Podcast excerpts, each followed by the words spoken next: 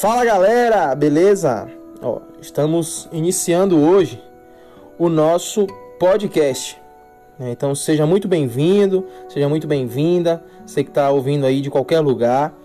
Esse é o nosso GeraCast, o podcast da geração forte. E aqui você vai ver, vivenciar e ouvir coisas variadas sobre o reino de Deus.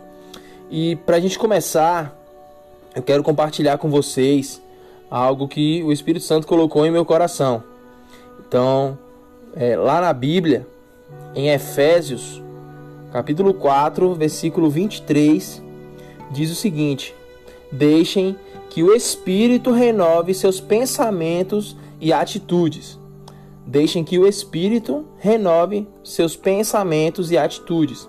Nos dias que vivemos, nós precisamos repensar, precisamos nos adaptar e precisamos ter outra visão de mundo.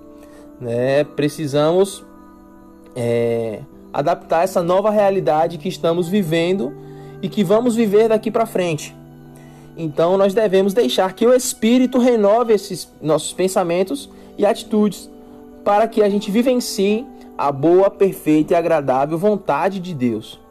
Né? Ao, ao acordarmos, quando a, gente acorda, quando a gente acorda, a gente às vezes não dá valor. A gente não consegue dar valor às pequenas coisas do dia. Mas eu quero que você faça um exercício comigo agora. Isso, exatamente. Quero que você faça um exercício comigo agora. Não sei se você o que você está fazendo, mas se puder, feche seus olhos. Respire fundo. Isso. Respirou, né? Conseguiu. Então, já podemos agradecer por estarmos vivo, vivos. Podemos agradecer por termos esse ar, podemos respirar, né? Tem pessoas que hoje não acordaram. Então nós podemos respirar. Agora lembre-se, quando você acordou, onde você estava deitado, ao seu redor na casa tinha pessoas que você ama. Então, é mais um motivo para agradecermos. Se você quando, quando você desceu aí foi se alimentar, foi tomar o seu café da manhã, tinha algo para tomar, tinha algo para comer. Então, devemos agradecer também. Então, nesse, nesse momento, a gente deve mudar, a, mudar os nossos pensamentos e mudar nossas atitudes em relação ao, ao mundo. Nós devemos ter uma visão de gratidão.